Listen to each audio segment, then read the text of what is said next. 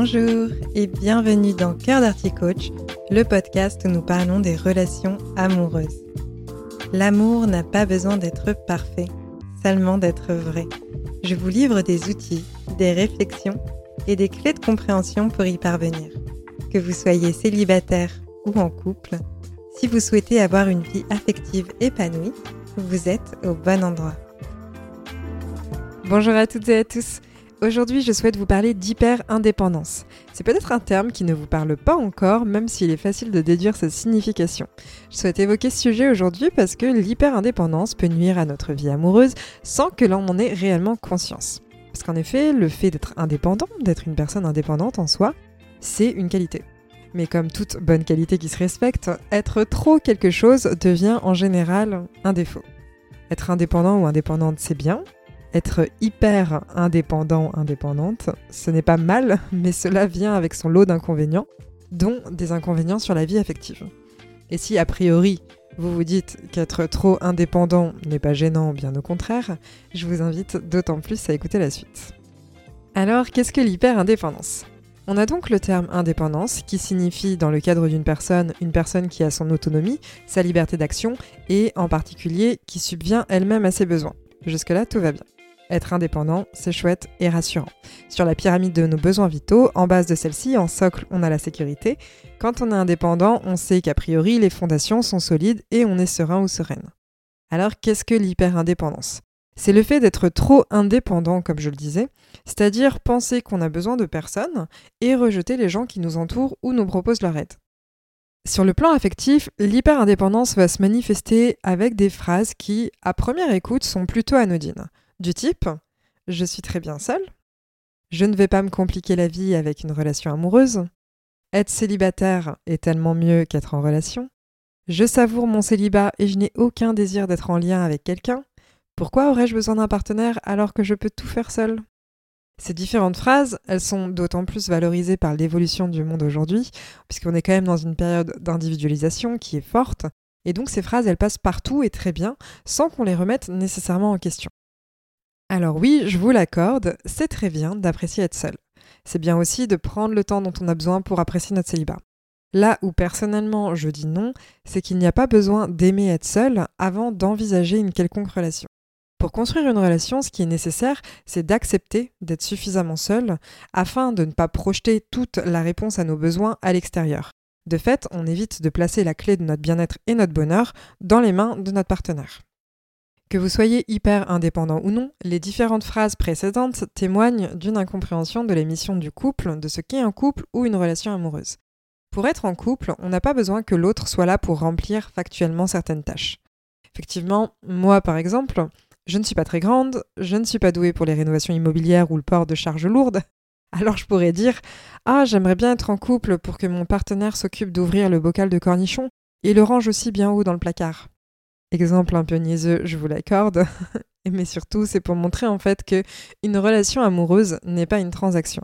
On ne se met pas avec quelqu'un pour que cette personne réponde à certaines tâches qu'on est à première vue pas en capacité d'accomplir nous-mêmes. Cela peut être un point bonus, mais la mission du couple, elle est ailleurs. Et j'ai d'ailleurs un article sur le blog au sujet de la mission du couple. Je vais le mettre en description du podcast au cas où cela vous intéresse. Et donc, pour continuer, pourquoi est-ce que l'hyper-indépendance est nuisible dans nos relations amoureuses? Eh bien, forcément, quand on voit la relation comme des contraintes avec aucun bénéfice à en tirer, c'est sûr qu'on n'a pas envie de s'embarrasser avec quelqu'un qui ferait office de boulet enchaîné à notre pied. C'est généralement un processus inconscient de notre part, mais quand on voit une relation amoureuse dans un ratio bénéfice-inconvénient qui penche davantage vers les inconvénients, on va naturellement tenir à distance les relations de notre vie. Pourtant, même les personnes les plus indépendantes, autosuffisantes et phobiques des relations que vous connaissez désirent amour et connexion. Je vous invite d'ailleurs à ne pas les croire ou ne pas vous leurrer si vous pensez le contraire.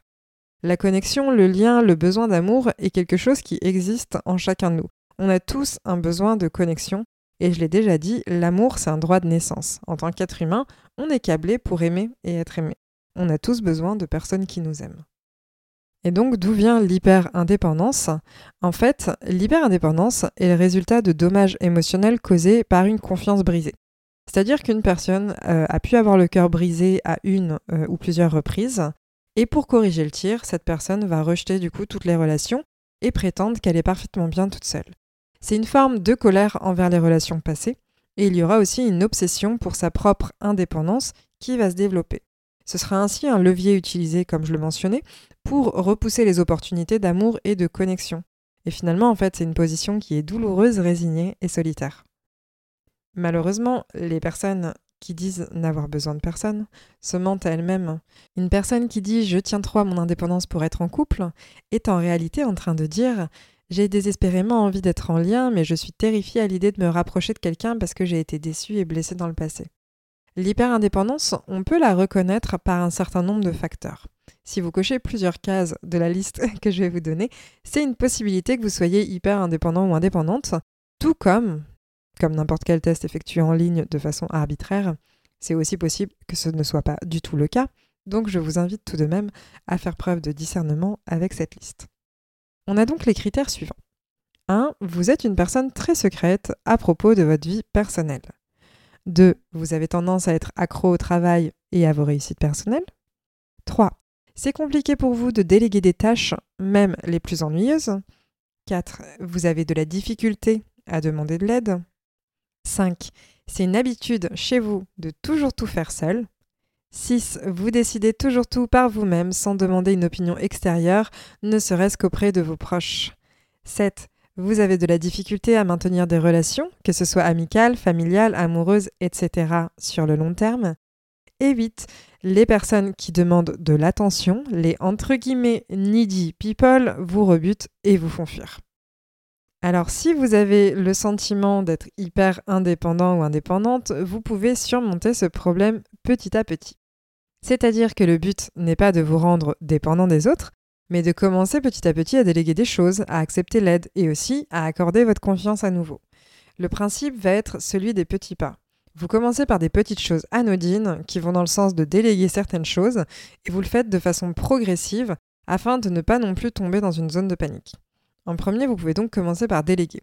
Cela peut être au travail, avec vos proches, etc. Bien sûr que vous êtes en capacité de faire telle ou telle tâche seule, que vous n'avez pas besoin de l'autre pour l'effectuer, mais justement, n'hésitez pas à déléguer certaines choses qui peuvent vous faciliter la vie. Vous allez donc donner des petites tâches à accomplir, n'importe quelle chose qui pourrait être suffisamment petit pour que ce soit justement, entre guillemets, insignifiant si la personne ne fait pas l'action donnée de la bonne façon, en tout cas selon votre référentiel. Cela va permettre de développer petit à petit la confiance qu'il va y avoir entre vous et cette personne, jusqu'à ce qu'un jour vous puissiez oser demander de l'aide. Parce qu'il va y avoir plein de contextes dans la vie où on peut avoir besoin d'aide.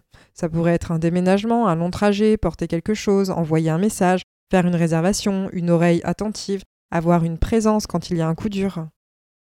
Et du coup, là, je vous propose quelque chose de vraiment tangible avec le fait de commencer à déléguer des tâches, de façon à ce que petit à petit, vous assimiliez que vous pouvez compter sur les personnes qui vous entourent. C'est un cycle qui démarre. Vous donnez une tâche, la confiance s'installe et après vous osez demander quand vous en avez besoin. C'est normal si au début ce n'est pas du tout naturel et que vous avez beaucoup de résistance à l'idée de dépendre de quelqu'un. Mais là, avec le système dont je vous parle, vous ne dépendez pas de l'autre parce que vous savez que vous avez les ressources pour accomplir certaines tâches ou vous soutenir personnellement.